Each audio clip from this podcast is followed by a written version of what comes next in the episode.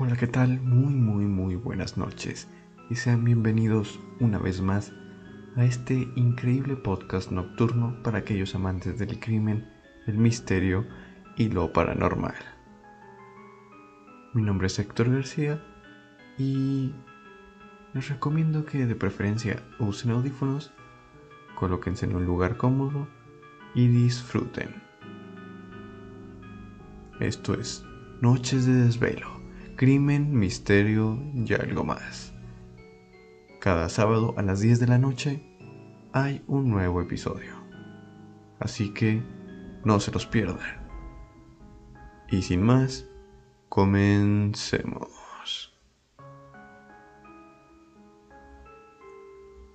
Hoy les traigo un caso un tanto peculiar de Carl Eugene Watts también conocido como Coral,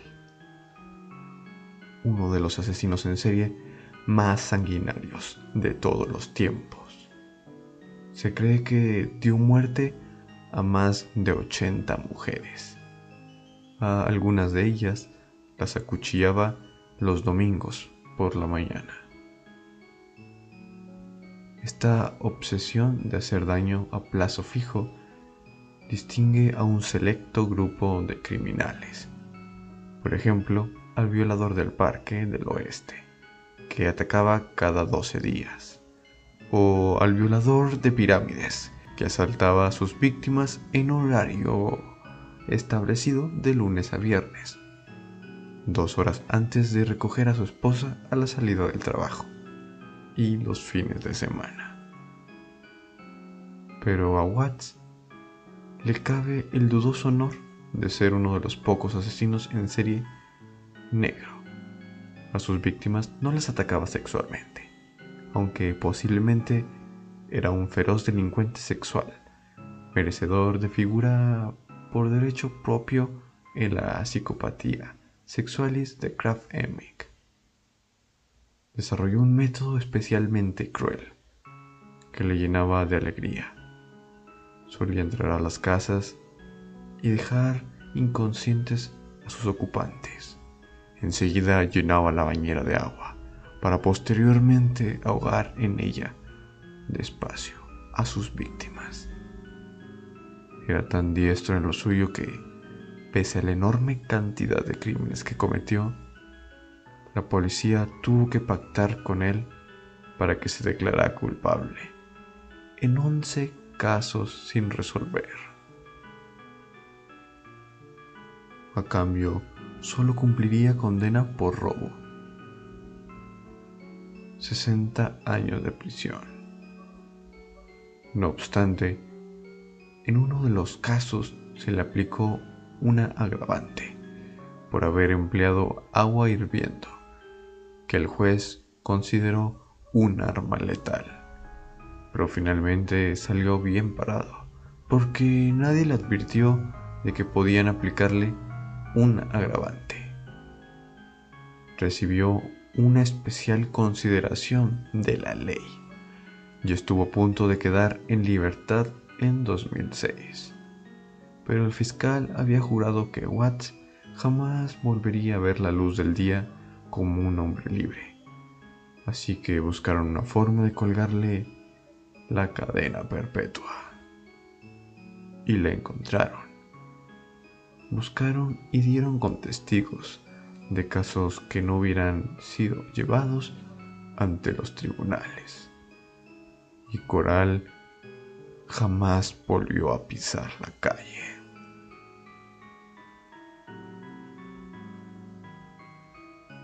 Ahora le ha matado otro gran asesino, el cáncer. The Sunday Morning Slasher ha muerto a los 53 años.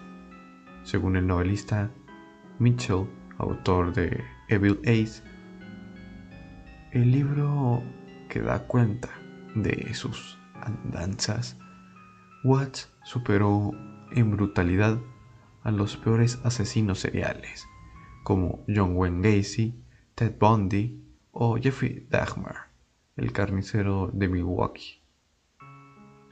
En 1982, asaltó a Lori Lister, una joven de 21 años que compartía apartamento en el campus de su universidad, situada en Houston, Texas, con Melinda Aguilar, que también cayó presa de Watts.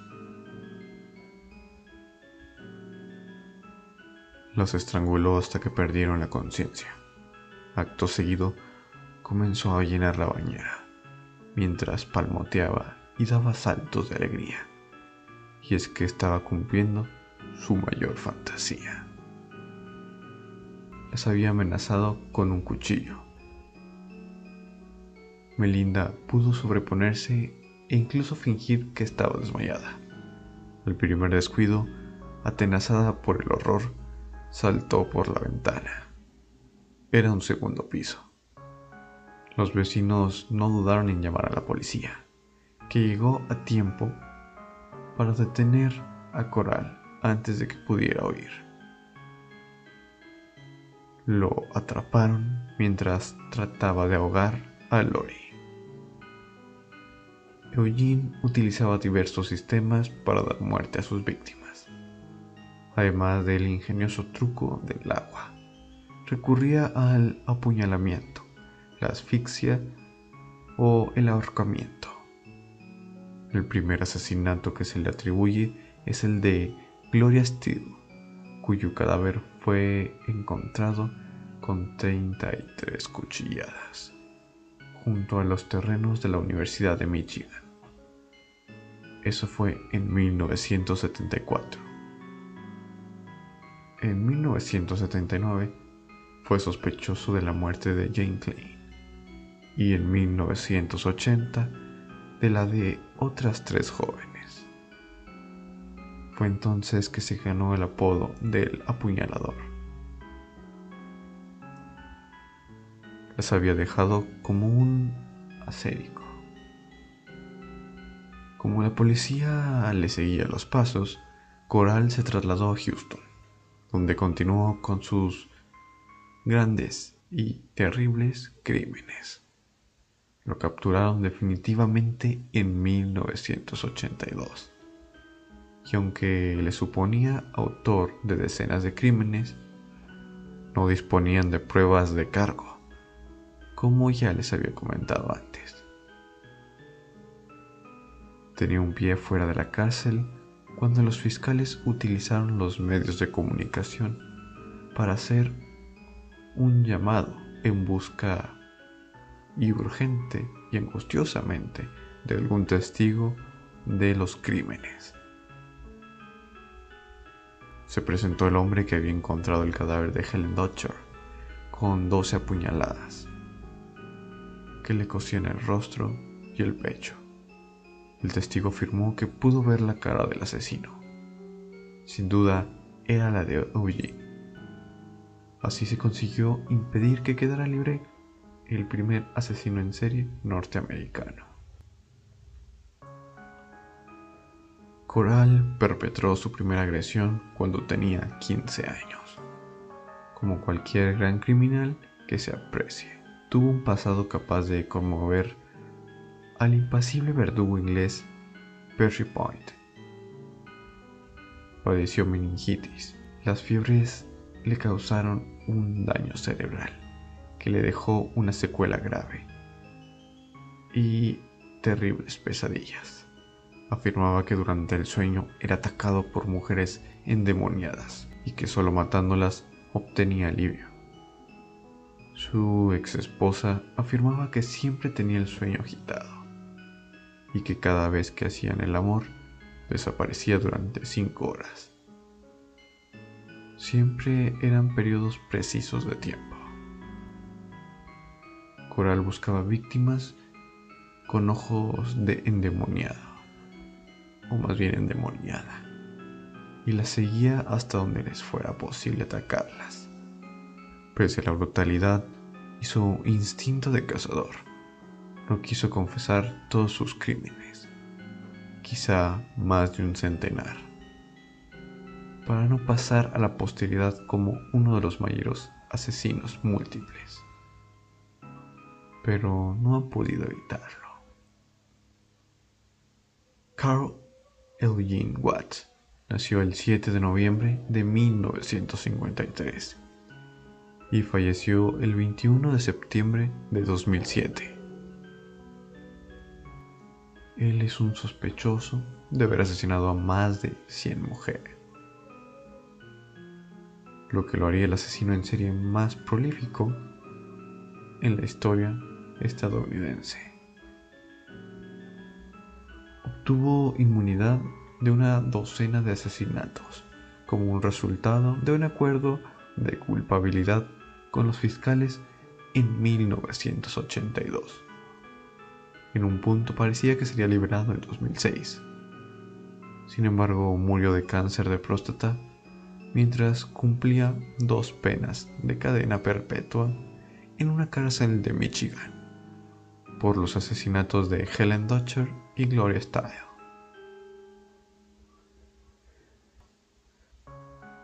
¿Cómo fueron sus primeros años?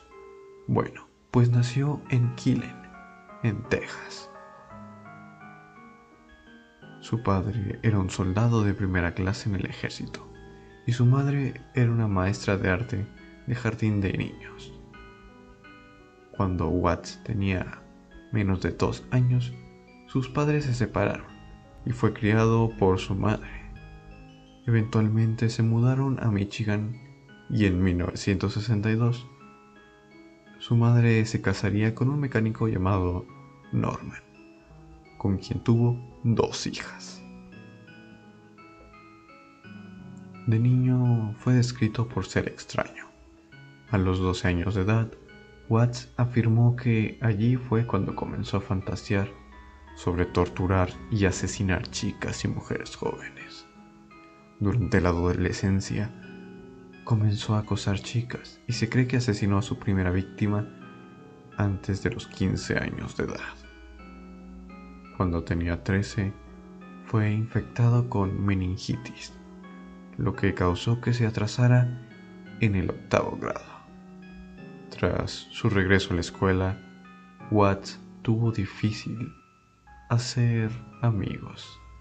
Fue una gran dificultad tener los compañeros como estudiantes, ya que a menudo recibía molestias, acoso y todo ese tipo de cosas.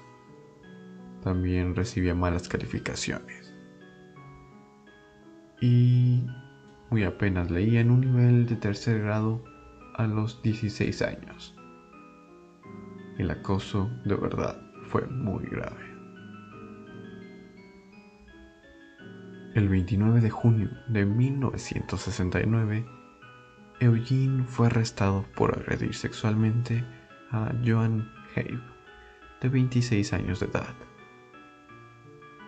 Fue juzgado fue sentenciado a la clínica de Lafayette, un hospital psiquiátrico en Detroit. De acuerdo a una evaluación psiquiatra, fue revelado de sufrir un retraso mental leve, con una escala de CI de 68, y de tener un proceso de pensamiento delirante.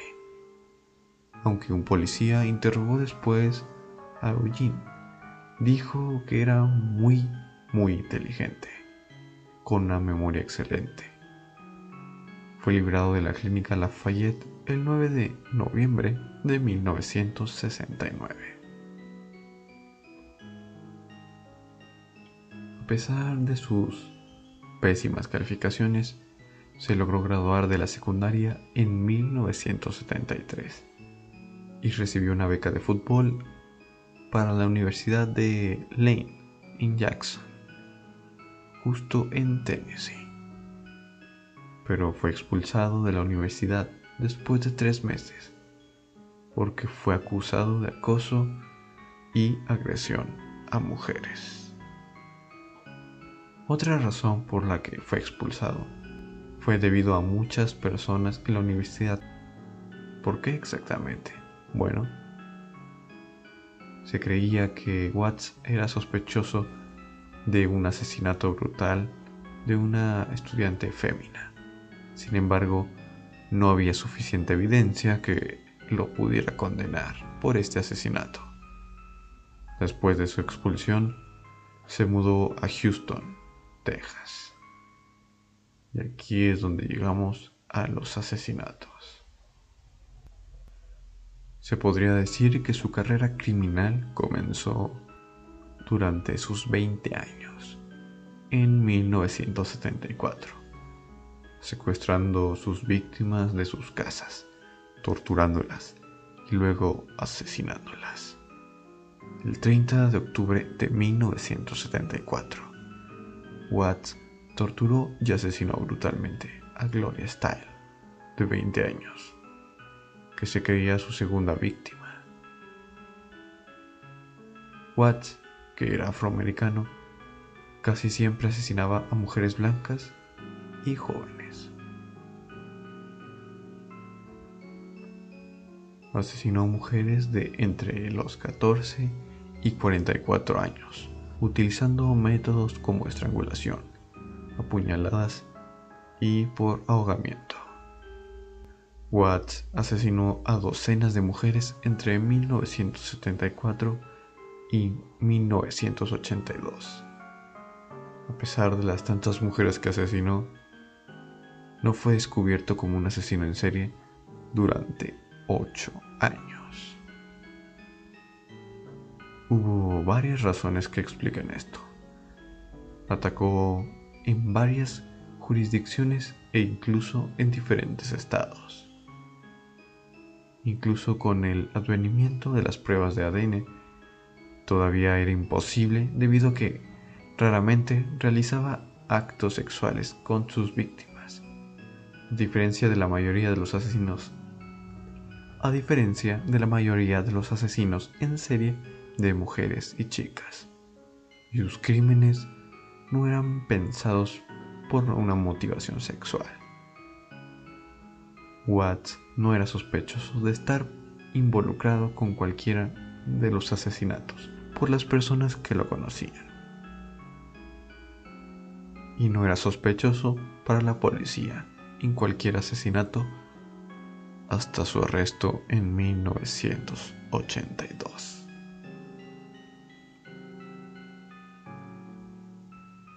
El 23 de mayo del 82 fue arrestado por irrumpir en una casa de dos mujeres jóvenes en Houston e intentar asesinarlas.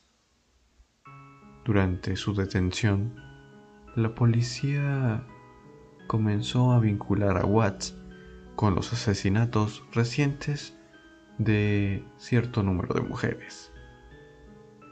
Hasta principios del 81, él había vivido en Michigan, donde las autoridades lo sospechaban de ser responsable de los asesinatos de al menos 10 mujeres y chicas. Watts fue interrogado previamente sobre los asesinatos en 1975, pero no había suficiente evidencia para condenarlo. En este tiempo, Watts había pasado un año en prisión por atacar a una mujer que sobrevivió.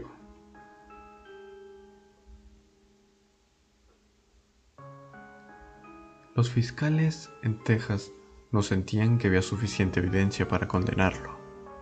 Así que en el 82 se organizó un acuerdo con el fiscal.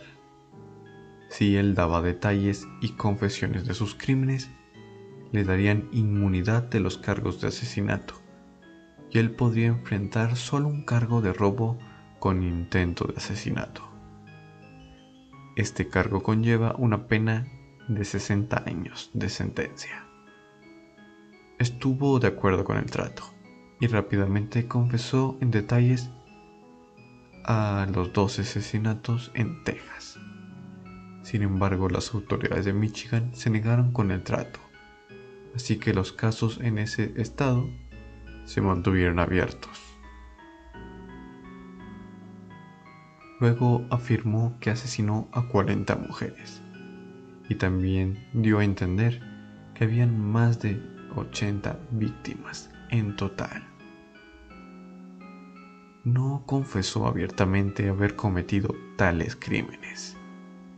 debido a que no le gustaba la idea de ser visto como un asesino en masa. La policía todavía considera a Watts como un sospechoso en 90 asesinatos sin resolver.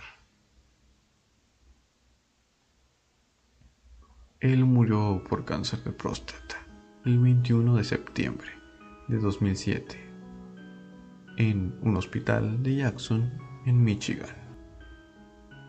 Con un leve retraso mental, producido por meningitis en su juventud, él luchaba contra sus deseos de asesinar, sucumbiendo siempre ante los mismos, acabando con la vida de decenas de mujeres.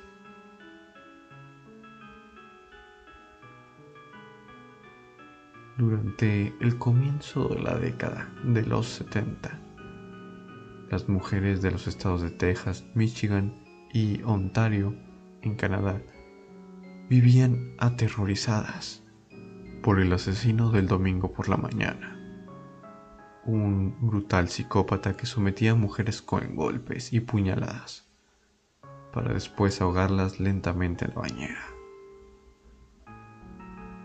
Son pocos los asesinos seriales de raza afroamericana que se han dado a conocer, y sin duda Watts fue uno de los más crueles. Comenzó a matar mujeres solo por el placer y la alegría que producía observar cómo fallecían. Con un coeficiente intelectual de apenas 68, tenía retraso mental. Él mostró que cuando la policía es torpe consiguiendo evidencias, no se requiere de gran capacidad intelectual para burlarse de la justicia y derramar abundante sangre inocente. Un pasado escalofriantemente sospechoso.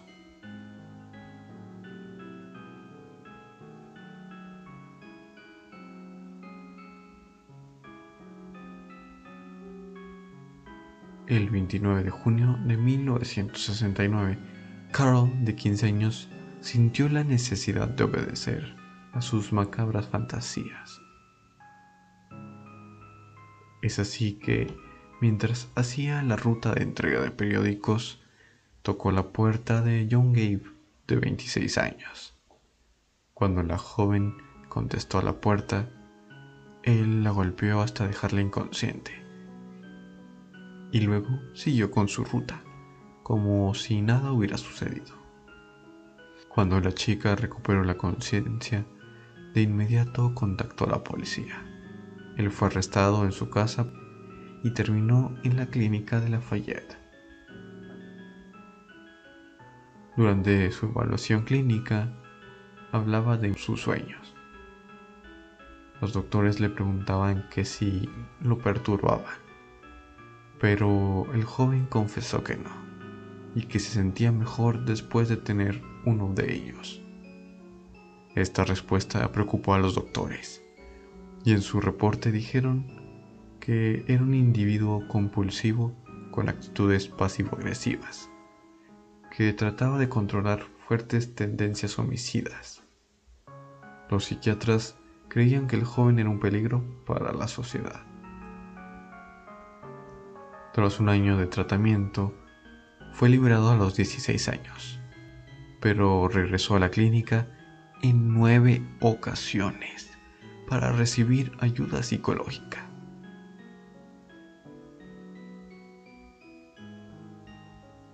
Y aquí fue cuando se descubrió que tenía un retraso mental, con el IQ de 68, que el promedio tiende a ser de entre 90 y 100 a nivel mundial. A pesar de sus malas calificaciones, mostró un desempeño un tanto eficaz para lograr pasar. También era un gran jugador de fútbol y tenía un buen estatus como peleador de guantes de oro, cosa que lo ayudó a conseguir su beca deportiva.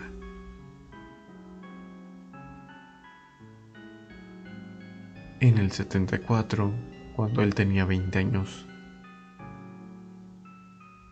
siguió con estas características asesinas.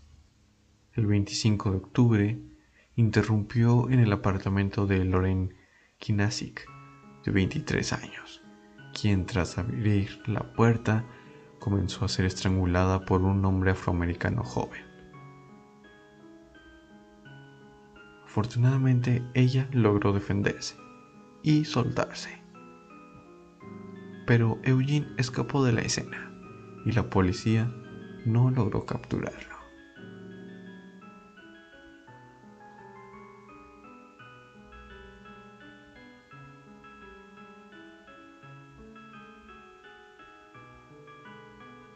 Meses más tarde, recibió un reporte de Diane Williams. Meses más tarde, la policía recibió un reporte de Diane Williams, quien fue atacada el 12 de noviembre por un hombre afroamericano que dijo estar buscando a Charles. Diane sobrevivió al ataque y logró ver el número de placa del vehículo donde Carl había escapado.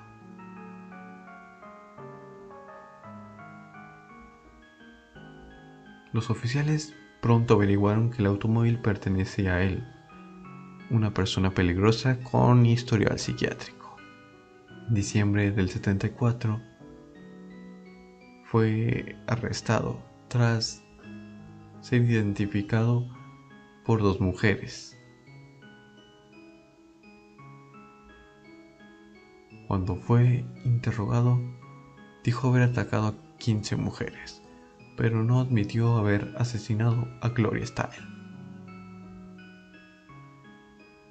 Posteriormente fue mandado al hospital psiquiátrico para evaluarlo nuevamente. Los doctores lo diagnosticaron con una personalidad de desorden antisocial.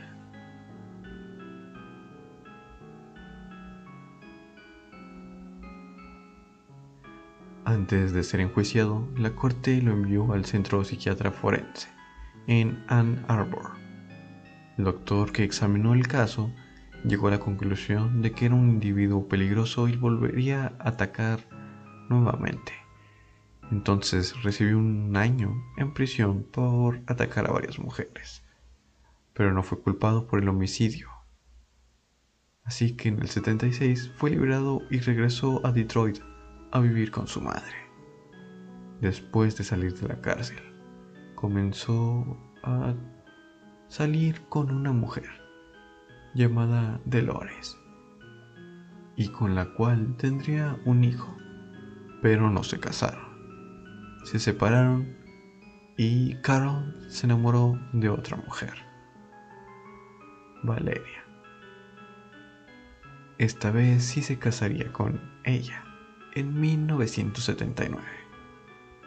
Pero su relación solo duró seis meses. La esposa dijo que él tenía comportamientos extraños, violentas pesadillas y que también solía cortar todas las plantas con un cuchillo o llenar la mesa con velas derretidas. Lo más extraño era que después de tener relaciones, él salía de la casa por varias horas. En el transcurso de ese año, varias mujeres fueron atacadas. El 8 de octubre, Peggy Pochmar, de 22 años, fue estrangulada en su casa. En Halloween, la reportera del Detroit News, Jane Klein, de 44 años, Caminaba a su casa tras salir de una cita médica, pero fue asaltada durante el día. Carl la apuñaló 11 veces en el pecho y en la espalda. Durante este periodo trabajaba en una compañía de camiones para su padrastro. El asesino fue arrestado por la policía en el 79. Pero, como faltaba evidencia, fue liberado nuevamente.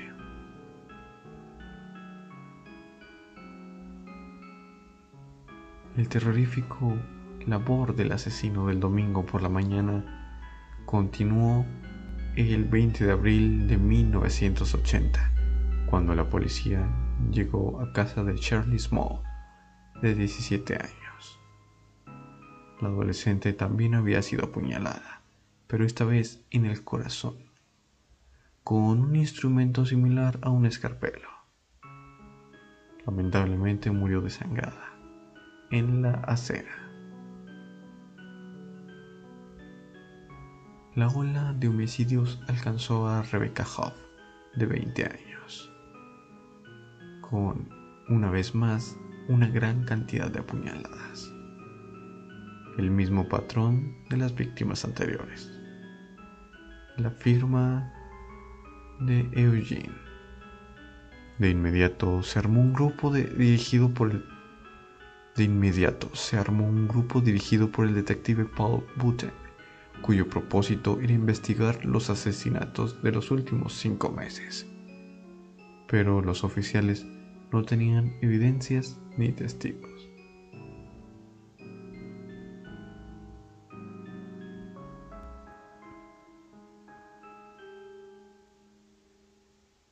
Meses pasaron, años,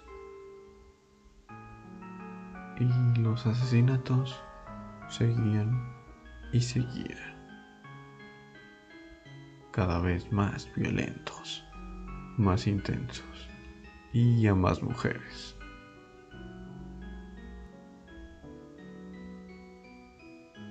Las que lograban sobrevivir decían que sus ojos estaban llenos de maldad, que tenían miedo de volver a verlo, que tenían pesadillas de él que no podían respirar.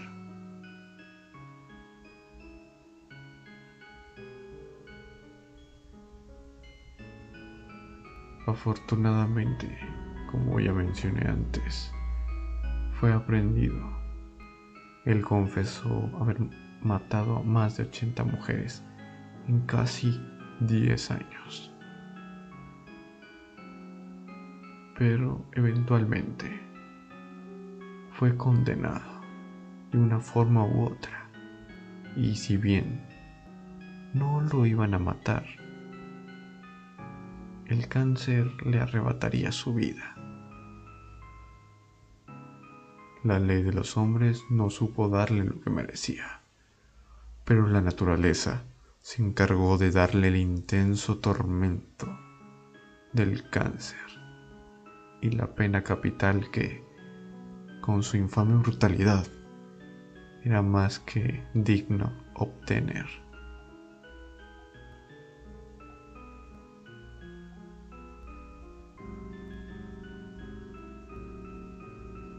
Y bueno, hemos llegado al final del episodio de hoy. Les agradezco por haberse quedado hasta el final. Y les recuerdo que si les gustan estos episodios, pues compartan con sus amigos, suban a sus redes sociales para que más personas me escuchen y así que vaya creciendo cada vez más el podcast. Recordarles que tengo un programa de radio, también de crimen, pero es más largo, son de dos horas, y ahí hago más colaboraciones con otros podcasts y personas para analizar este tipo de casos tan misteriosos. También les recuerdo que ya hay canal de YouTube con contenido diferente, más variado, de lectura y todo eso, por si quieren ir a echarle un ojo. Se los agradecería mucho y que lo compartan. Pero bueno, una vez más les agradezco por todo. Mi nombre es Héctor García y espero que tengan muy buenas noches. Hasta la próxima.